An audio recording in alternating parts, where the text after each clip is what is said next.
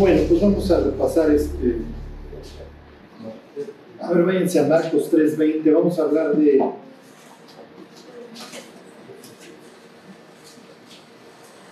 Vamos a hablar de. Ay, estoy muy fuerte.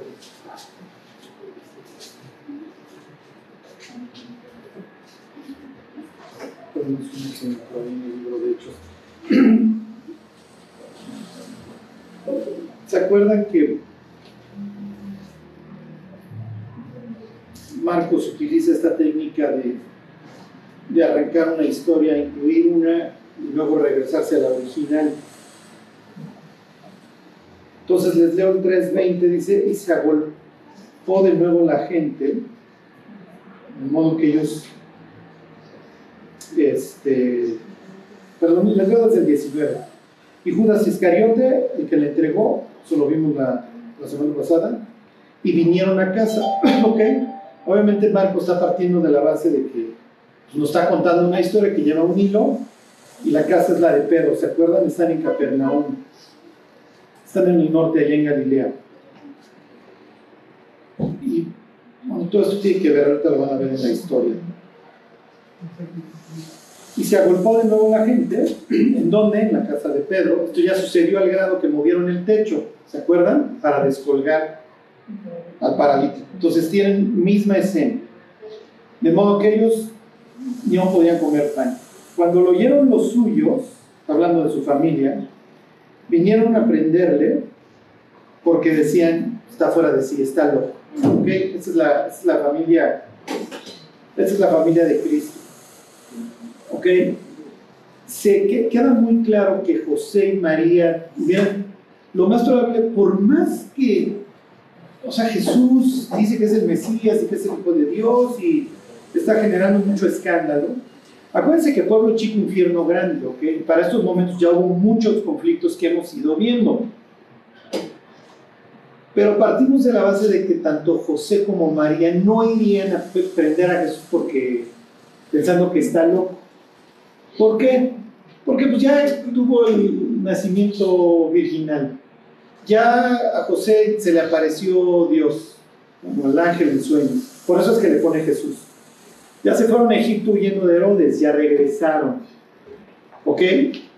Eh, ya les tocó la visita de los orientales, que traen la mirra, el oro y el incienso. Y no se acuerdan, son profecías mesiánicas del libro de Isaías, que van a venir los orientales y van a traer oro y el incienso. ¿Ok? Y se habla de los dromedarios, etc. Entonces, ¿quiénes son los que están mandando ahorita en la familia? Pues, obviamente los hermanos, Juan, Juan capítulo 7, pues ni aun sus hermanos creían en él. Las viudas, ¿ok? Eran personas que tenían que ser soportadas por alguien, ¿ok? En la mayoría de los casos por uno de los hijos. La familia de Jesús está tan mal. Entonces, pueden sentir consuelo si la suya también es caótica, porque este pasa en las mejores familias. La familia de Jesús está tan mal que una de las famosas siete frases de Jesús eh, desde la cruz es, he tu hijo, este, he ahí tu madre. ¿Por qué? Porque le está encargando a Juan, a su mamá. Y dices, oye, pues ¿qué no tiene hijos la señora para que la sostengan? Sus hijos son un desastre. María está al pie de la cruz. ¿Dónde están los hermanos? Obviamente los hermanos no están ahí. ¿Ok? Y obviamente lo que entendemos cuando le está encargando Jesús a, a Juan, a su mamá, es que la familia está muy, muy mal. Al grado que prefiero que un discípulo la cuide a uno de mis propios hermanos, por lo menos en este momento. ¿Ok? Ahorita si quieren vemos la escena de que narra Pablo, hablando de la resurrección, cuando habla de la conversión de uno de los hermanos de Jesús. ¿Ok? Pero bueno, varias veces se menciona a uno de los hermanos de Jesús, este Santiago, en Gálatas y en 1 Corintios 15. El caso es que pues, a este loco hay que detenerlo, ¿no? O sea, está trayendo infamia a la familia, porque sí, porque si un día uno de tus hermanos se levanta diciendo que es el Hijo de Dios o que es Dios, pues sí es muy probable que lo llevaras a Oceánica o de pertenece a un grupo de doble A o de neuróticos, ¿están de acuerdo? Pero ¿qué mensaje está queriendo transmitir Marcos cuando pues, de toda una biografía que va a resumir en 16 capítulos, pues se le hizo importante contar que su familia veía, lo ven loco. Y es, este, es esta insistencia de que hay mucha gente cerca de Cristo, pero no, la cercanía no hace nada si no va acompañada de fe. ¿Se acuerdan lo que es el autor de la carta a los hebreos? O sea, de nada sirve escuchar la palabra de Dios si no va acompañada de fe. Como dice ahí, en los que la oyeron. Ok, entonces tenemos problemas en la familia real. Ok, para empezar dicen que el Mesías está loco y pues vienen a aprenderlo. Entonces, imagínense la escena donde llegas ahí a esta casa, es una casa grande, cuando fuimos a Israel, te pude dar millones, pues ahí la, que es que la visitamos y que es que es esa, ¿no? Pero bueno, si era esa o era una similar, si era grande, o sea, si era un sitio grande con su patio interior y etcétera, como lo narra aquí la historia. Este, imagínense que, ¿dónde está? Porque ya, vamos por él. Y llegas y ni siquiera puedes entrar porque lo están escuchando, porque está atascado, porque Sí, o sea, imagínense, y miren la cantidad de locos que ya está arrastrando este cuate. O sea, ya hasta famoso es este loco. Bueno, y entonces viene el sándwich, ¿no? Se abre la segunda historia, versículo 22. Pero los escribas que habían venido de Jerusalén Decían que tenía Belcebú y que por el príncipe de los demonios echaba fuera a los demonios. Aquí hay varios datos que ahorita vemos. Tenemos dos, dos personas, dos clases de personas, esto que está narrando Marcos, que son las primeras que debieron de haber atendido los dichos mesiánicos de Jesús. Ok, si el Mesías, según Isaías 35, va a levantar a los paralíticos, bueno, pues ahí ya está el paralítico. Si el Mesías, según el Salmo 91, que lo consideraban un salmo mesiánico, va a pisar al aspi, lea, se va a tener dominio sobre las tinieblas. Bueno, pues ahí está. ¿Cuál es el primer milagro que narra Marcos? ¿Alguien se acuerda? ¿Mande? No. ¿Un qué? Un exorcismo en la sinagoga. Entonces acuérdense que todo esto es de perfil mesiánico. Si ustedes le hubieran preguntado a un escriba, oye, cuando venga el Mesías, ¿cómo va a ser? Bueno, pues el Mesías va a tener control o poder sobre las fuerzas del mal, el Mesías va a dar vista a los ciegos, el Mesías va a hacer que los paralíticos se levanten, etcétera, etcétera. Ya tenemos al leproso limpio. ¿Se acuerdan? Esto lo va a atar uno de los evangelistas con llevó sobre nosotros las enfermedades de Isaías 53. ¿Se acuerdan? Ciertamente llevó nuestras enfermedades y nosotros tuvimos por azotado, por herido de Dios y abatido. Entonces, cuando él toca al leproso, lo que corresponde es que Jesús se volviera inmundo.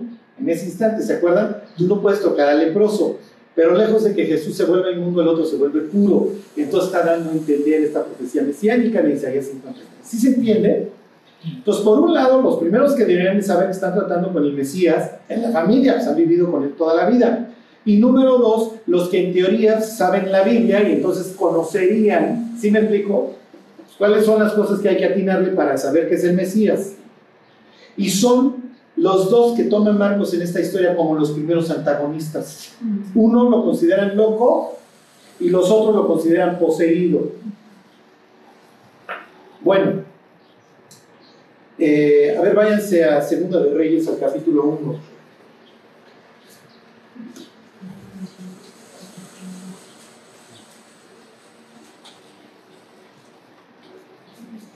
necesito este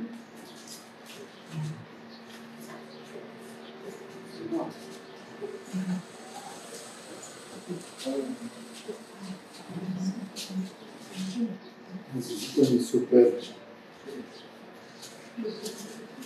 ¿Ya se fueron a la segunda de Reyes?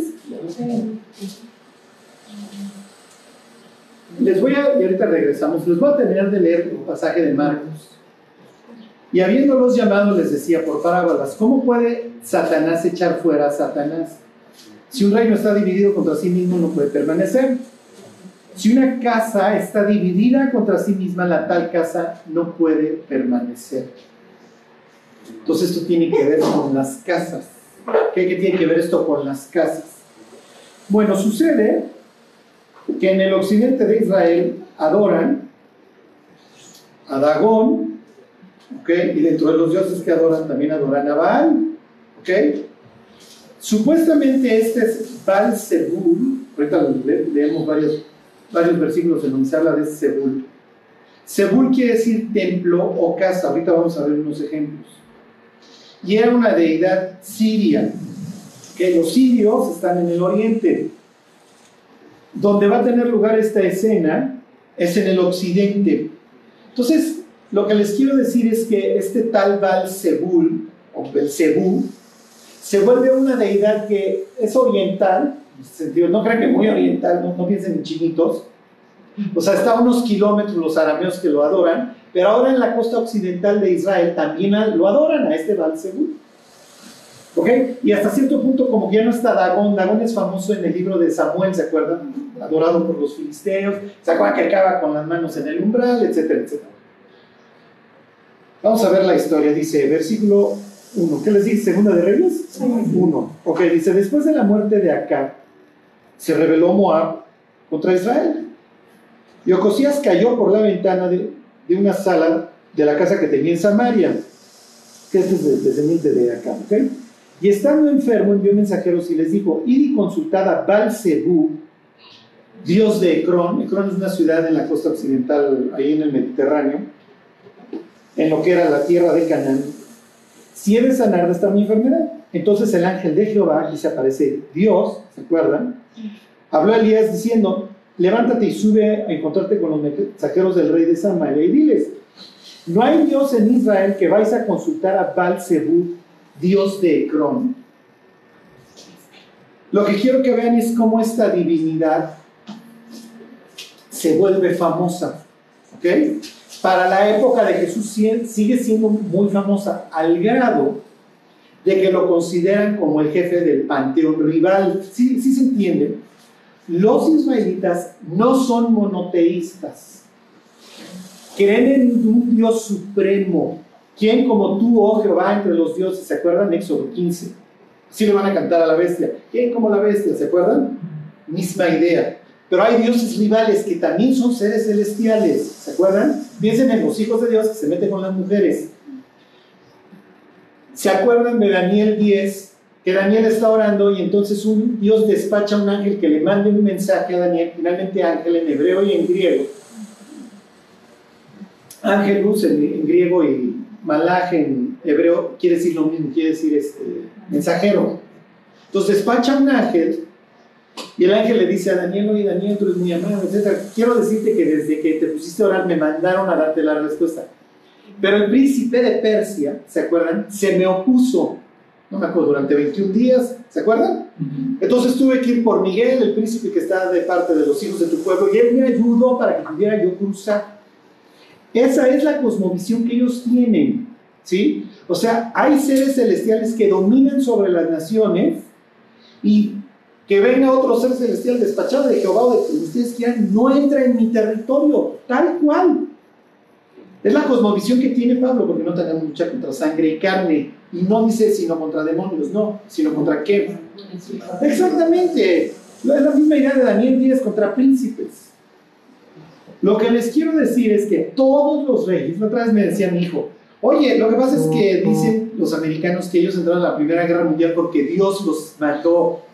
Y le digo, todos los reyes cuando van a robarle al, al lado, van en el nombre de su Dios. ¿Sí? San Nabucodonosor iba en el nombre de Nebu, no me acuerdo cómo se llama su Dios, o de Belsasar, Bel, ¿ok? Los asirios iban en el nombre de Adad, su Dios. Pues estos andaban en el nombre de Balzebú, ¿ok? Es su Dios, es su divinidad a que le rinden tributo. ¿Ok? Todo el mundo quiere tener a sus dioses de su parte en sus guerras. Ok, Charlie, ¿qué tiene que ver esto en toda la historia? Número uno, ya, aquí ya tenemos la introducción de esta divinidad que ya los israelitas ya le coquetean. Obviamente, si tú eres un escriba y conoces esta historia, cuando quieres insultar a Cristo, es natural que tú, si me explico, que lo estés rebajando ahí a un vil descendiente de Acab. ¿Ok? Porque obviamente aquí Elías, oye, que no hay Dios en Israel para que vayas y consultes. Y, oigan, ¿se acuerdan que regresa el capitán y dice, nos encontramos un tipo así, ya saben, es Elías Tisbita. Pues pregúntenme si voy a sanar. Y entonces echa fuego y echa fuego. ¿Se acuerdan toda esta historia? Lo que están haciendo con Cristo cuando le dicen que por el príncipe de, los demonios le hace por es que lo están deshonrando. Y Jesús va a tomar su deshonra para variar y va a, tomar, y va a hacer un juego de palabras. Ok. Mm, a ver, váyanse, regresense tantito. Primera de Reyes 8:13.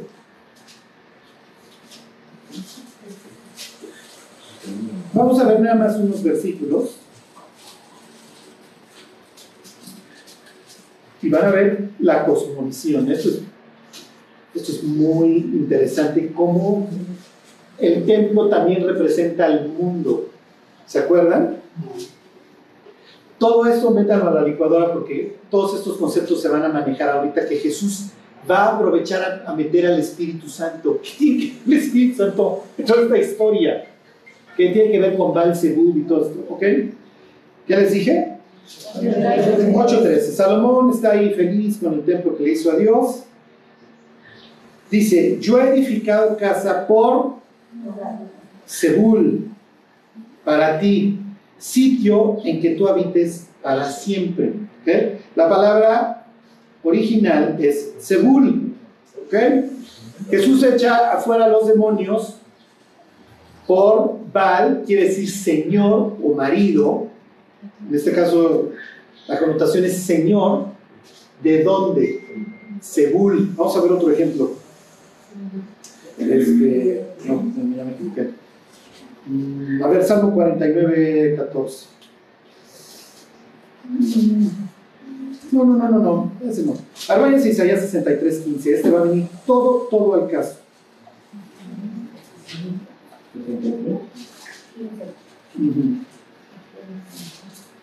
Mientras les digo que tiene esto que ver con nuestra vida y etcétera. Lo que pasa es que una teología sana o entender la historia muchas veces trae salud a nuestra vida. Miren, cuando yo me quiero portar mal, me acuerdo del consejo divino y pienso en Dios y sus ancianos, así desde el cielo, viéndome. Digo, no, me echaría yo un oso, me echaría yo un oso monumental. Ok, se los leo. Mira desde el cielo, ahí está, 63.15. ¿Sí están ahí? Sí. Ok. Mira desde el cielo y contempla desde tu santa y gloriosa Sebul. ¿Dónde está tu celo y tu poder y la conmoción de tus entrañas y tus piedades para conmigo? ¿Se han estrechado? Ok. La palabra Sebul puede ser utilizada para templo, para el cielo, donde vive Dios. Váyanse a Habacuc 3.11. O váyanse a la derecha. Sí, porque si no nos quedamos aquí hasta las 7 buscando a Habacuc.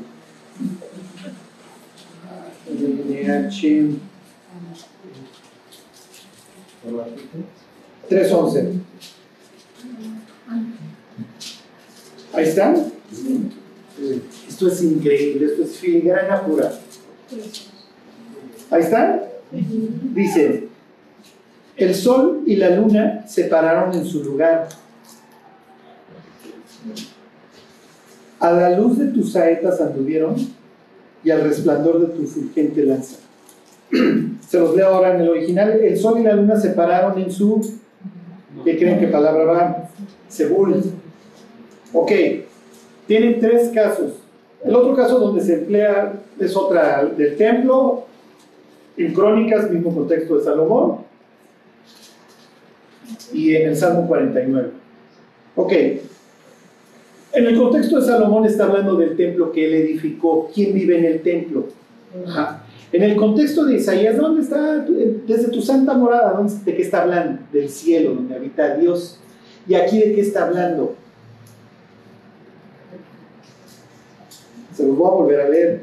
El sol y la luna se pararon en su sebul, en su casa. Entonces, ¿qué es donde, donde caminan el sol y la luna en la idiosincrasia de estos? El domo, exacto, el cosmos. El templo simboliza el cosmos, ¿se acuerdan? Por eso tiene tres partes, tiene el patio, el atrio de, de, afuera, el lugar santo y el lugar santísimo. Cuando Pablo va al cielo, ¿hasta dónde asciende? Hasta el tercer cielo. ¿Ok?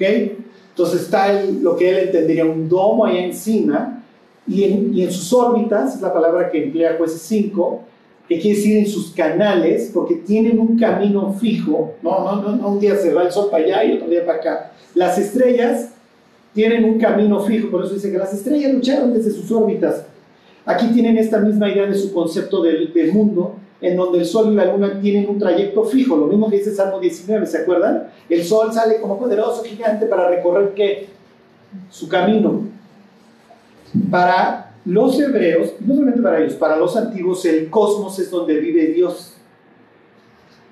Pero si yo quiero honrar a mi Dios y yo quiero que Él me dé victoria y me traga bendición a mi tierra, entonces le hago una casa en mi tierra. Es lo que está haciendo Salomón. ¿Habita en dónde? En Sebul. Tu Sebul puede, quiere decir templo, quiere decir el cielo y quiere decir el cosmos. Al final de cuentas, Dios diría, para mí es exactamente lo mismo, porque siempre se trata de una morada en donde habita un ser celestial. Entonces, Baal Sebul, que quiere decir el señor de la casa. ¿Qué casa puede ser? El templo que tenga en Necro, el cielo donde habita, sí, ese es el más poderoso para ellos, o el mismo cosmos. Si se entiende, cuando los reyes hacían sus murallas, muchas veces el muro era muy ancho y el carruaje se paseaba. ¿Sí se acuerdan? Así presenta a veces los salmos a Dios en un carruaje paseándose. ¿Sí se entiende? Entonces hagan de cuenta que eso sí está el domo y entonces Dios está paseando en su carruaje. Entonces si alguien dijera, Dios, ayúdame, clamara, hagan de cuenta como que frenara y estoy escuchando a mi súbdito. Ok, entonces ya con todo este antecedente regresense a la historia en Marcos. Jesús va a ser... Claro, nosotros no lo entendemos porque Belcebú se los voy a leer en la Septuaginta. Fíjense que la Septuaginta es una chulada porque le mueven a su antojo.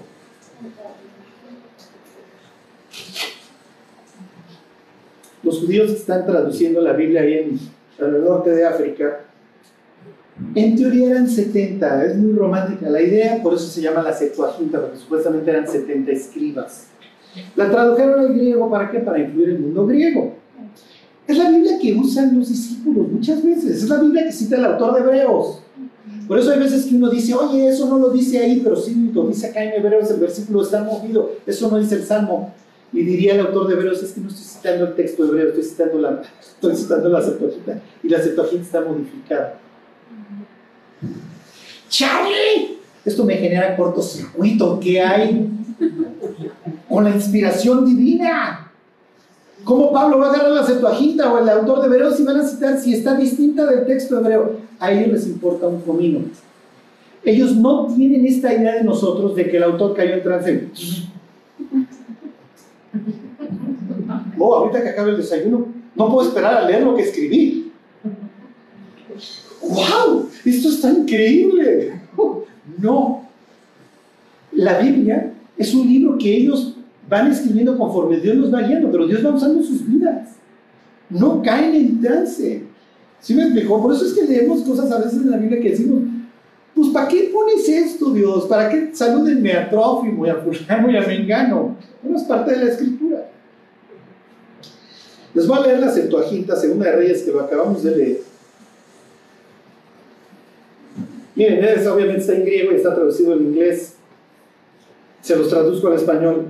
Dice, vayan, está hablando Antiguo Cosías, y pregúntenle a Baal, el señor de las moscas, en este caso es singular, el señor de la mosca en Ecrón, si voy a sobrevivir. Cuando están traduciendo la Biblia al griego, de plano, como Sebul también se puede parecer a mosca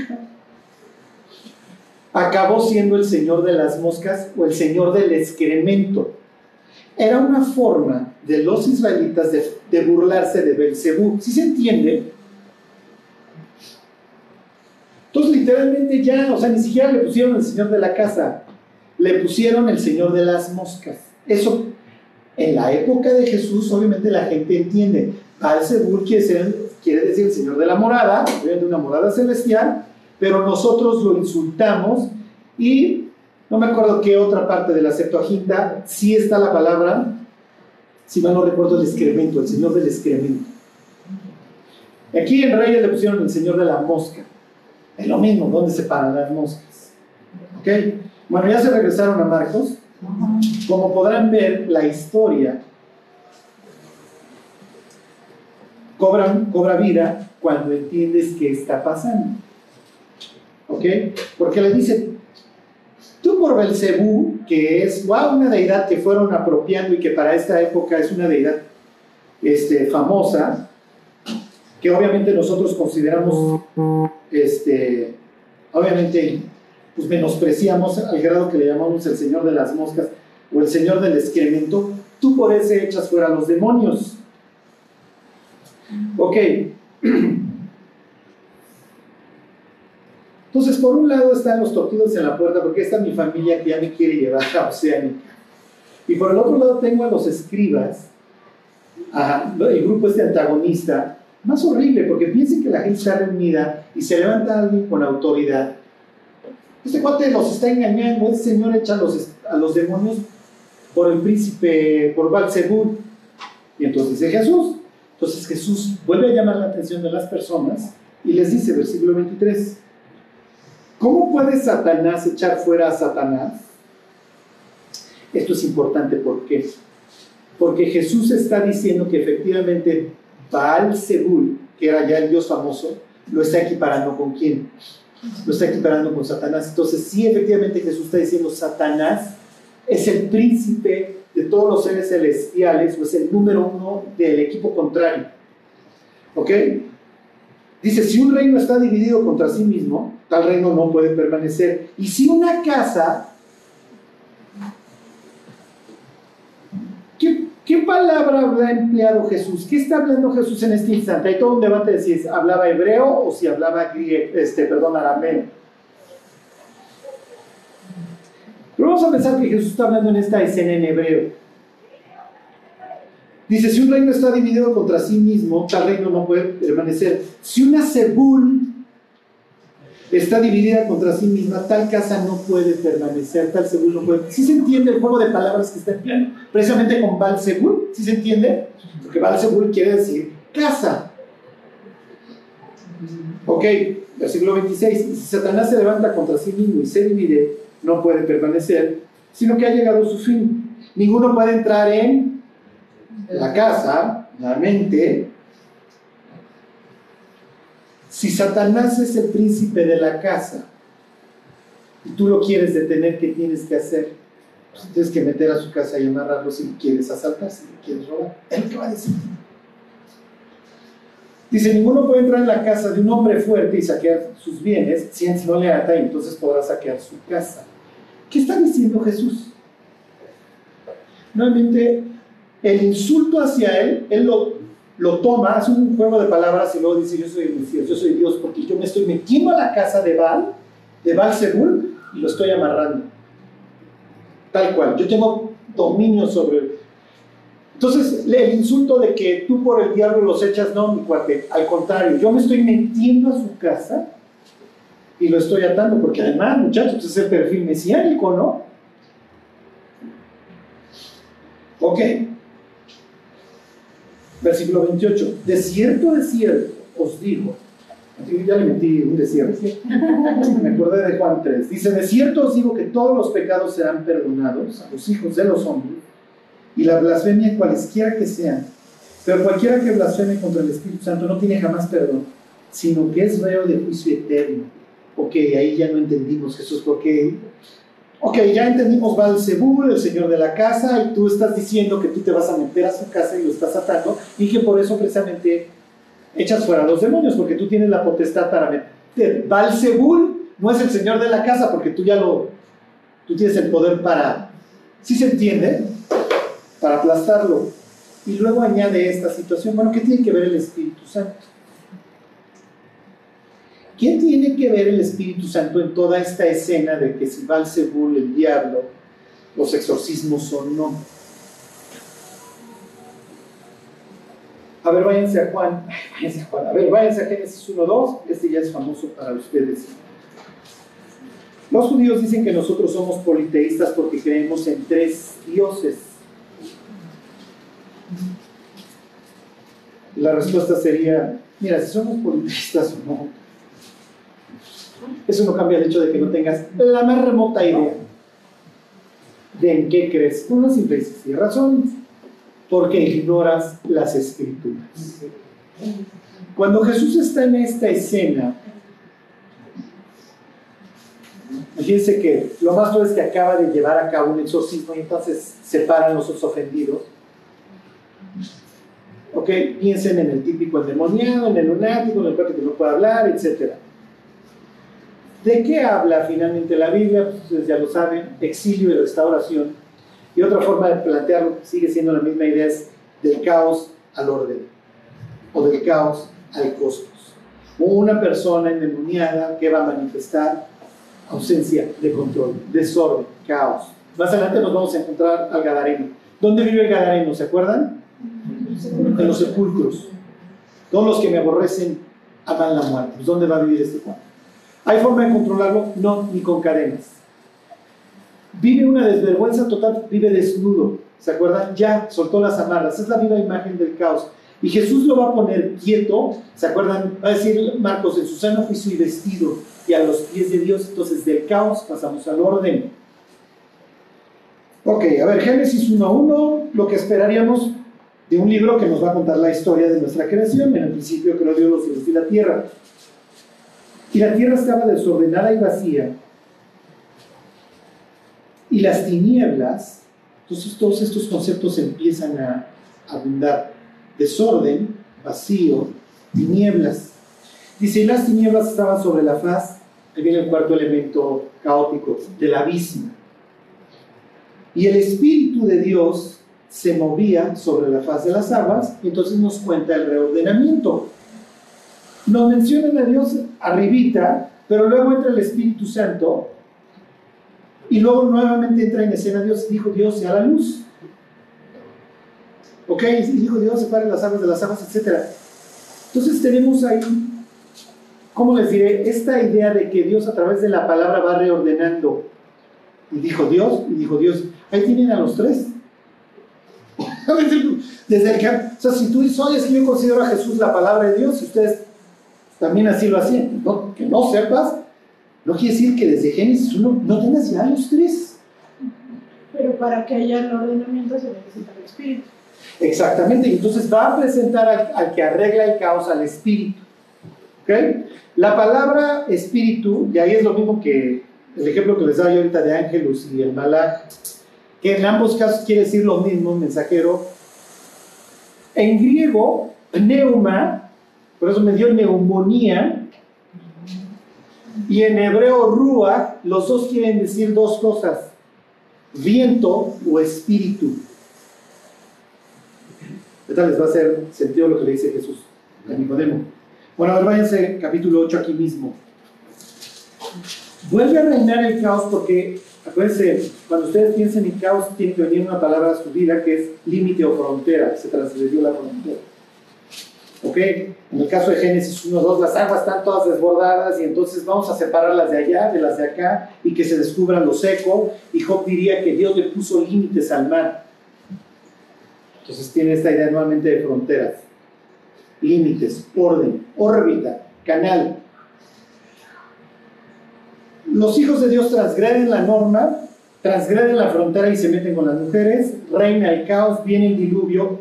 ¿Cómo se va a arreglar el diluvio? Ok, aquí Don Casiodoro de Reina pudo haber puesto o viento o espíritu, hubiera dado lo mismo.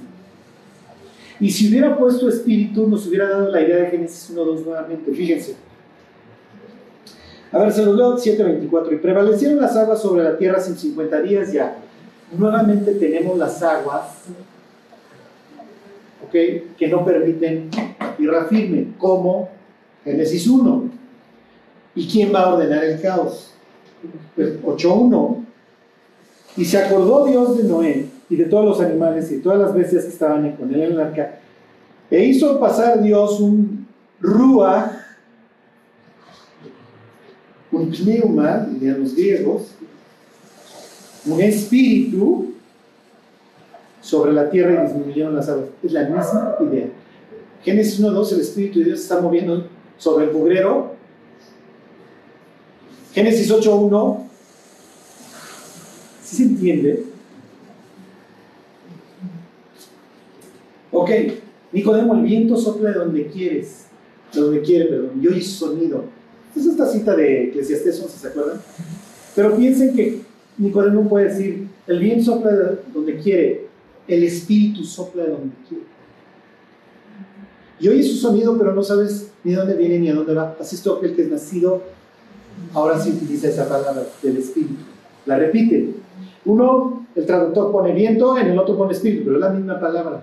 Para mí vemos la misma idea. ¿Cómo puede hacerse este milagro? Es un acto que hace Dios. ¿Te acuerdas del diluvio, Nicodemo? ¿Quién pasó ahí para que secara y eventualmente pudieran hacer, pudieran salir? Pues el viento o el espíritu. En Génesis 1.2 dijo, ¿quién arregló el caos? Bueno, pues era el espíritu de Dios. Piensen, ahora sí, están los toquidos, ahí está la familia diciendo, venimos por el loco, y Jesús en ese instante exorcizando a un tipo, y de repente el cuate así por el príncipe de la morada este hecha, a ver, si, si una casa dividida contra sí misma, una morada dividida contra sí misma no puede permanecer. Para quitarle sus cosas, este tipo, ¿sí? Dijeran, aquí está la evidencia, el, el poseído, exposeído, para quitarle sus cosas te tienes que meter a su casa y amarrarlo. ¿Sí se entiende cómo Jesús está diciendo, soy el Mesías y aquí está mi, mi exposeidito ya tranquilo? y luego aclara. No vayan a blasfemar al Espíritu Santo. ¿Qué tiene que ver? El que finalmente arregla el caos, que estaba el loquito este. Ahora bien, es el Espíritu de Dios. Entonces, bueno, Charlie, ¿cuál es la conclusión? Que si yo le atribuyo los milagros de Dios al demonio, entonces estoy cometiendo el imperdonable. Porque va a aclarar Jesús. Se van a perdonar todos los pecados y todas las blasfemias, pero la blasfemia contra el Espíritu Santo no tiene perdón ni en este siglo ni en el venidero y el que lo comete reo de juicio eterno. ¿Qué pasa si yo veo a un, entre comillas, cristiano ah, hablando en lenguas y se me ocurre decir que igual está poseído? ¿Estoy cometiendo el imperdonable o no? ¿Qué tal que me dice, oye, yo estoy hablando lenguas angélicas, ¿eh? O no dice Pablo que si yo hablase lenguas angélicas pero no tengo no, no soy nada. Entonces, si las hay o no las hay. ¿Sí se están confundiendo o no? Miren, les nos confundo para ver si despiertan. ok, vamos a empezar con los incisos. El pecado imperdonable consiste en atribuir los milagros de Dios a Satanás. ¿Ok? Pero muy segura de sí misma, dice no. Inciso A. ¿Alguien tendría otra opinión? Inciso B, no sé. ¿Alguien estaría inciso B? Inciso C, tengo miedo. Todos los que nos convertimos y pasamos por este pasaje, ¿y si ya lo cometí? ¿O no? ¿Miento? Alguien diría, Charlie, todavía no llego a los evangelios, estos momentos. es el inciso.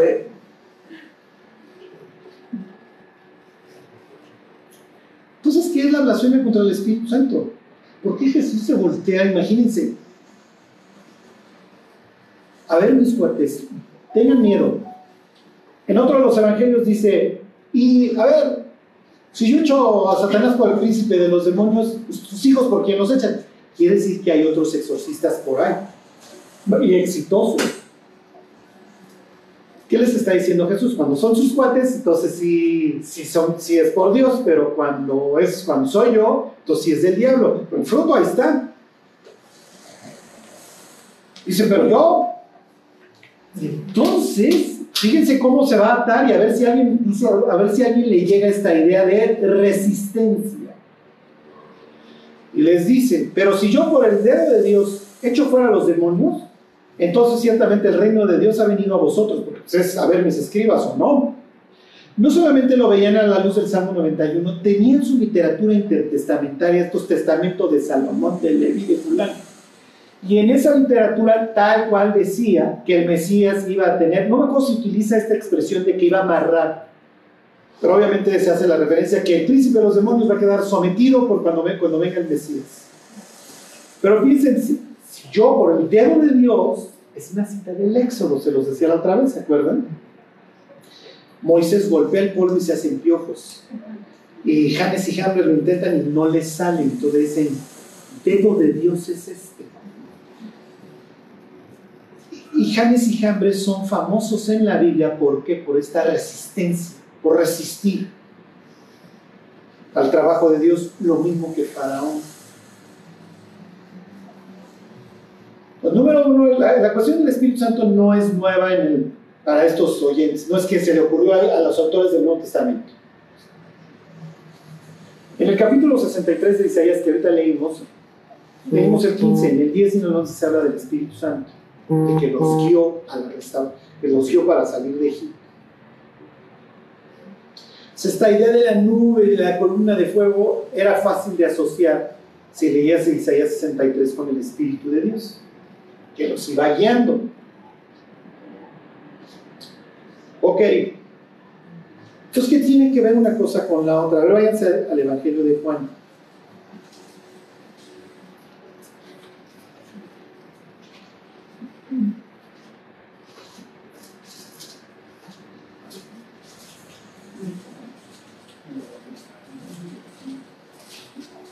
Este,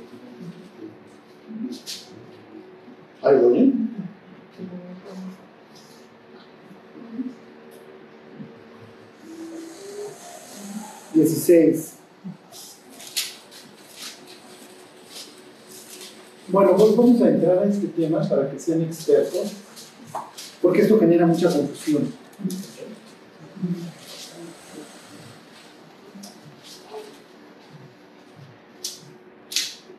Bueno, miren, 16, 7 dice, pero yo os digo la verdad. Os conviene que yo me vaya, porque si no me fuere el consolador, la palabra es paracletos, el asesor, guía, no vendría a vosotros, mas si me fuere, os lo enviaré. Va a venir el Espíritu de Dios. Entonces se va a derramar el Espíritu sobre toda carne y vuestros ancianos profetizarán y vuestros hijos, ¿se acuerdan de esto, Joel? Entonces tampoco es que, oh, ¿de qué están hablando? Lo que pasa es que si alguien no conoce el Antiguo Testamento, cuando llega él acá, no tiene la más remota idea de qué, de qué está tratando la historia. Ok, y entonces les dice, y cuando Él venga, convencerá al mundo de tres cosas, de pecado, de justicia y de juicio. Versículo 9, de pecado por cuanto no creen en mí de justicia por cuanto voy al Padre y no me veréis más, y de juicio por cuanto el príncipe de este mundo ha sido ya juzgado. El Espíritu Santo convence a, la persona, no importa si es un azteca hace 600 años, o un griego hace 2000, o una persona moderna hoy, la convence de tres cosas. Si tú no crees en el sacrificio del Mesías por ti, te vas a ir al infierno. Ese es el pecado porque te vas al infierno. ¿Ok? Pero si robas, mientes, eso, es común a toda la humanidad. ¿Ok? La cantidad de pecados y, la cantidad de luz que hayas recibido van a determinar el, grado de tormento, porque hay grados en el infierno. Pero de que te vas a ir al infierno, te vas a ir al infierno por el simple hecho de rechazar a Dios, porque Dios ya pagó tu deuda. Si no quieres que la pague, ya te entenderás tú con Él. Número dos dice, de pecado, de justicia dice, por cuanto yo voy al Padre. Es misma idea. Jesús llega ante el Padre, muestra las heridas. Hace tres días descargaste toda tu ira por el pecado y yo cual rayos atravesé y eso hace que tu justicia, Padre, esté satisfecha. Este cuate violó, mató, lo que tú quieras, merece el infierno, pero yo decidí pagar por él. Yo me atravesé, por así decirlo, cuando tú le lanzaste el relámpago. Eres justo, descargaste el castigo y yo soy perfecto y decidí asumir su culpa. Está bien. Y número tres, de juicio, ¿por qué? Porque precisamente el príncipe de los demonios, Satanás, en la cruz es juzgado. ¿En qué sentido? Piensen en Dios diciéndole al ser humano, ya que peque ciertamente morirás. El diablo los incita, pecan, mátalos. Estás atrapado, Dios, porque ya pecaron y tú o vas a mentir. Y además, pues ya que los chicharrones que truenan son los míos, porque esos cosas hacen lo que yo les digo. Por eso es que la Biblia llama al diablo el príncipe de este siglo, el príncipe de este mundo. Cuando Jesús paga, obviamente al diablo le sale el tiro por la culata, porque yo te estoy matando, pero en tu muerte me doy cuenta de que llegaste a satisfacer la justicia de Dios. Entonces, cuando una persona se convierte, no es que tenga un doctorado en teología, el Espíritu Santo sí le dice, mira, si te arrepientes, te vas a ir al cielo. Y la persona hasta, hasta cierto punto entiende que va a ser liberada de la potestad del diablo. Entendemos que nuestra vida va a cambiar. Por eso muchas veces no nos queremos convertir. Es lo que va a decir a continuación Jesús en la parábola del sembrador, que es precisamente una historia que ahí viene. Si se entiende lo que hace el Espíritu Santo. ¿Qué pasa? Y esta es la idea. Si llega Chelas y me dice, oye, ¿qué crees? Mi vida cambió, le pedí perdón a Dios y dejé de tomar. Este cuento está poseído. ¿Qué mensaje le estoy mandando a Dios? y de que qué horrible trabajo hizo en este cuento. Y que ojalá nunca lo haga en mí. Ah, entonces, miren, se los voy a decir tal cual. El atribuirle los milagros de Dios al diablo, como lo están haciendo estos tipos, es el síntoma, no es la enfermedad. Tan, tan. O sea, la fiebre no es la infección, es la consecuencia de la infección. Pero te indica que hay una infección. Es un odio hacia Dios. Entonces Jesús les dice, tengan cuidado, porque lo que ustedes están provocando o lo que ustedes van, eh, realmente están deseando es, si tú eres el Mesías, yo no quiero saber nada de ti. Y si el Espíritu de Dios arregló el caos de este exposeído que está en medio de todo, porque, a ver, que pase el de la mano seca, que pase el paralítico, que pase el poseído. Acuérdense que siempre es ponerle el reflector, ¿para qué? Para que se muestren las obras de Dios. En esta escena no entra los detalles del que exorcizó, pero partimos de la base que hubo un exorcismo porque lo están reclamando estos tipos. Entonces este es el síntoma. Prefiero creer cualquier cosa antes de creer en ti. ¿Cuál va a ser la consecuencia? Ya que el Espíritu Santo se le acerca a estos escribas o a cualquier persona con esta actitud, lo van a rechazar y es mandar un mensaje de Dios, no quiero saber nada de ti. Ah, no quieres si yo no te convenzo de pecado, de justicia y de juicio, te vas al infierno. Estás perdido. No te puedes arrepentir. ¿Por qué? Porque el que inicia la conversación es Dios. ¿Sí se entiende? Ahora váyanse a Hebreos capítulo 6. Es lo que dice la Biblia. Nosotros le amamos a Él porque Él nos amó primero. Honestamente. Dios es muy buena gente con nosotros, nos quiere, nos delega su trabajo, pero si dependiera de nosotros, pobre mundo. ¿Están de acuerdo? Charlie, entonces, el hecho de que Satanás se viera que perdió, digamos así, ya desde ese momento, eh, es cuando empieza con los ídolos hacia la unidad. Bueno, obviamente ya estaban desde pero toma mayor fuerza. Es una forma de distraer. No, miren, Satanás ya se echó al agua y no se va a rendir. Y si es ídolo, si es. Miren, ojalá adorar a los ídolos, ¿no? Dios dice, ojalá adoraran a los que no ven ni oyen, ¿no? Créanme que su tío Charlie se perdería más fácil con una ídola que se mueve que con una inmóvil. No, miren, es parte del show. A este ídolo, a este dinero, a este lo que sea. Ok, ahí les va, 6-4. Ahí está.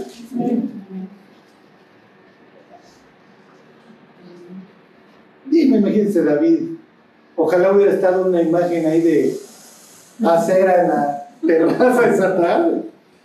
Ok, 6.4 dice, porque es imposible, y aquí viene la acción del Espíritu Santo, que los que una vez, número uno, fueron iluminados, número dos, gustaron del no celestial, número tres, fueron hechos partícipes de quién? El Espíritu Santo. Número cuatro, y asimismo gustaron de la buena palabra de Dios y de los poderes del siglo venidero, y recayeron, sean otra vez renovados para arrepentimiento, crucificando de nuevo para sí mismos al Hijo de Dios y exponiéndole a vituperio. Oye, este versículo está muy complicado. En sencillo. Es imposible que si el Espíritu Santo ya te buscó y te iluminó y te dijo, mi cuate, arrepiéntete, no quisiste. Y como dijera Job, he aquí estas cosas hace Dios dos y tres veces con él. No quiere decir que si le hablamos de Cristo a una persona una, dos, cinco, diez veces ya, ya cometió el imperdonable.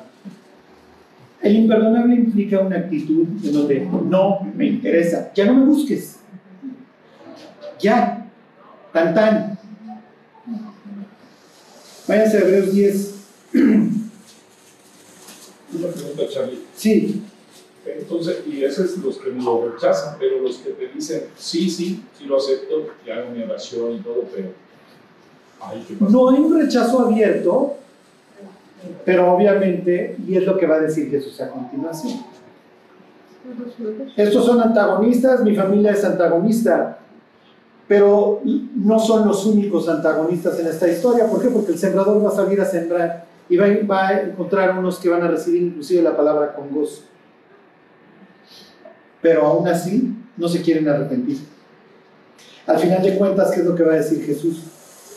No hay nada escondido que no vaya a salir a la luz. La salvación se vuelve evidente. Y como lo veremos la próxima semana en un ejemplo, ni el bautizo, ni, la, ni el juntarte con cristianos, es un fruto que Dios diga, ah, se salvó. ¿Sí me explico? Bueno, Charlie, ¿cuál es el fruto? Es una vida cambiada. Lo que pasa es que miren, hoy decimos, fulano es cristiano, Megano es cristiano, Megano oró un día. Pero, pero no cambió nada. Como dice un señor que se corta las venas y hasta cierto punto a veces con razón. Oye, si tú llegas a una reunión diciendo que te estrellaste contra un tráiler, pues te esperaríamos por lo menos un tabique desviado. Si te encontraste a Dios, algo, algo, como diría Jesús, miren, unos a 30, otros a 60 y otros a 100, pero por lo menos a 30 muchachos. Algo, se vea. Luego decimos, no, es cristiano, oró. Y el juez te dice, sí, nomás veo dos horas diarias de pornografía, sigo chupando, sigo viviendo igual. Yo creo que me voy a ir al cielo, ¿no? ¿Me explico? Y ahí está don Pablo escribiendo a los proyectos. Oigan, mis cuates, pues examinamos a vosotros mismos si estáis en la fe. Ok, ahí está el 10.26. Dice, porque si pecáramos voluntariamente después de haber recibido el conocimiento de la verdad, ya no queda más sacrificio por los pecados, sino una horrenda expectación de juicio y de hervor de fuego que ha de devorar a los adversarios. A ver, ¿de me estás hablando? Viene el ejemplo. El que viola la ley de Moisés por el testimonio de dos o tres testigos muera irreversiblemente. Versículo 29. Aquí está el problema. Por esto se va la gente al infierno. ¿Cuánto mayor castigo pensáis que merecerá el que pisoteare al Hijo de Dios? Es lo que están haciendo estos tipos en Capernaum. Y tuviere por inmunda la sangre del pacto en la cual fue santificado y luego e hiciere afrenta al Espíritu de gracia. Esto es el pecado imperdonable. El síntoma es le atribuyo al diablo todos los milagros que anda haciendo este señor. Sí, pero ese es el síntoma. La enfermedad es, quiero saber nada de Dios. Y cada vez que el Espíritu Santo llega a decirme, arrepiéntete, arrepiéntete, arrepiéntete, no, no, no me interesa, no me interesa, no me interesa. Hasta que la persona, cuando lo comete, quién sabe. Pero hay un momento en donde Dios dice, ya fue esta actitud de no, está bien. Adiós mi cuenta. ¿Por qué? Porque tampoco te voy a estar rogando tampoco soy el pegoste. Adiós. Una persona que comete el pecado imperdonable ya no se puede arrepentir por el simple hecho de que el Espíritu Santo ya no lo va a ir a convencer. Este es el problema de la humanidad. Que los creyentes convivimos con gentes que Dios está buscando, por un lado, que todavía no se convierten o que no se van a convertir, pero son elementos caóticos porque viven bajo la potestad de Satanás y otros que ya nunca se van a convertir, que ya cometieron el imperdonable y ya iban por la vida y pueden ser personas amabilísimas como, como los intérpretes de la ley, porque ya nunca se van a convertir. Entonces van a seguir haciendo daño hasta el día que se mueran. Por eso, cuando prendan el noticiero, pues sí, y háganle, ahora sí que Dios, háganle como quieran, muchachos. Bueno, ya para que terminen de ser expertos, váyanse a Hechos 7. Está Esteban, lleno del Espíritu Santo, la cara como ángel, les hace una exposición increíble. El tema es la relación con Dios, y entonces cita a Moisés y a David y el tabernáculo y el desierto. Y la, única reacción natural de los tipos que lo están escuchando es matarlo a pedradas. ¿De qué te habla eso? De gente que ya le dijo a Dios, mira Dios, yo sé mucho, nosotros somos aquí los líderes espirituales, pero no nos interesa vuelve el tema de Marcos. Los que están afuera son los que van a acabar entrando y los que están dentro son los que se van a acabar quedando afuera. Y ya no se los digo, se los digo. La familia de Jesús en dónde está en esta escena? Está afuera. Y lo mandan mi mamá. Salvo. Entonces, ¿quiénes son mi madre y mis hermanos? Los que están adentro. Es horrible, pero Marcos está mandando un mensaje muy fuerte. Aún la familia del Mesías este, vive en el exilio. Claro, se van a convertir eventualmente, vaya ustedes a saber si todos. La Biblia no lo aclara. Digo, pensaría que sí. María, obviamente depende de los hermanos, entonces, venga, ay, este cuate hay que detenerlo y pero Marcos manda un mensaje muy espantoso cuando entiendes el contexto de lo que está pasando. Los, los líderes espirituales resistiendo cual Janes y Jambres, diciendo al Espíritu de Dios que, mira, soy caótico y estoy peor que el poseído, pero no quiero saber nada de ti. Y es más, Jesús, ahí te está buscando tu familia. ¿eh? Es muy probable que haya sido alguno de estos que lo está retando. Y por cierto, vienen a aprenderte, mi hijo, porque ya te tienen que detener. Sí, pero mi madre y mis hermanos, los que están dentro. Es casi casi una cita de Isaías que es 63 cuando dice Dios, extendí mis brazos todo el día a un pueblo rebelde y contradictor. Dije al pueblo que no invocaba en mi nombre, heme aquí, heme aquí, y es lo que narra el libro de Hechos. Así termina el libro de Hechos diciendo Pablo, los gentiles, oigan, ustedes no, no se consideraron dignos, eran los hijos del reino, no lo quisieron, blasfemaron al Espíritu de Dios, ni modo. O sea, ya no había más que hacer. O sea, ya vino el Mesías, ya, se, dio su vida por ti, ya hizo los milagros. Si tú te vas a mantener en la necia, porque al final de cuentas no quieres que tu vida cambie, ni cómo ayudar. 151, ahí están. Estos son expresiones de la ley que Esteban va a citar. Se las dice Dios a los israelitas y se las dice Esteban a sus paisanos. duros de cerviz e incircuncisos de corazón y de oídos. Vosotros resistís siempre al Espíritu Santo, como vuestros padres, así también vosotros. Lo que está diciendo Esteban en pocas palabras es que el fracaso de la conquista, obviamente el fracaso en el desierto yendo a la tierra prometida, el fracaso de la conquista, el fracaso del reino, simplemente fue, la traducción era la resistencia a la guía de Dios. Y con esto les termino y empezamos la próxima semana leyendo Isaías 63. Isaías 63 le está hablando al pueblo que regresa de Persia. Es una especie de éxodo nuevamente del exilio al regreso, al regreso a la reconstrucción. Y entonces una de las cosas que dicen estos restauradores es, ¿dónde está tu Santo Espíritu que nos guió cuando salimos de Egipto? El que pusiste en medio de nosotros. ¿Por qué? Porque lo que están diciendo es, tu Espíritu Santo nos sacó de Egipto y nos guió. Y ahora nosotros para restaurar todo lo que está destruido requerimos a tu Espíritu Santo. Sin Él no podemos restaurar el caos. Bueno, pues ya son expertos. Atribuir los milagros de Dios a Satanás es el síntoma, la actitud es no quiero saber nada de ti. Y espero que este milagro no sea de Dios porque lo estoy resistiendo con todo. Cuando le testificamos a alguien de, lo que Dios ha hecho en nuestra vida y se pone así, la idea es relax, relax, porque no vayas a llegar a un punto en donde alucines estos milagros, el milagro que Dios hizo en mi vida, y Dios de plano diga, ah, ¿no quieres el milagrito? Para ti no hay, no te preocupes, para ti no hay. Y no te vuelvo a buscar. ¿Puede un cristiano cometer el pecado imperdonable? No, porque cuando tuvo la oportunidad de cometerlo, no lo hizo, respondió.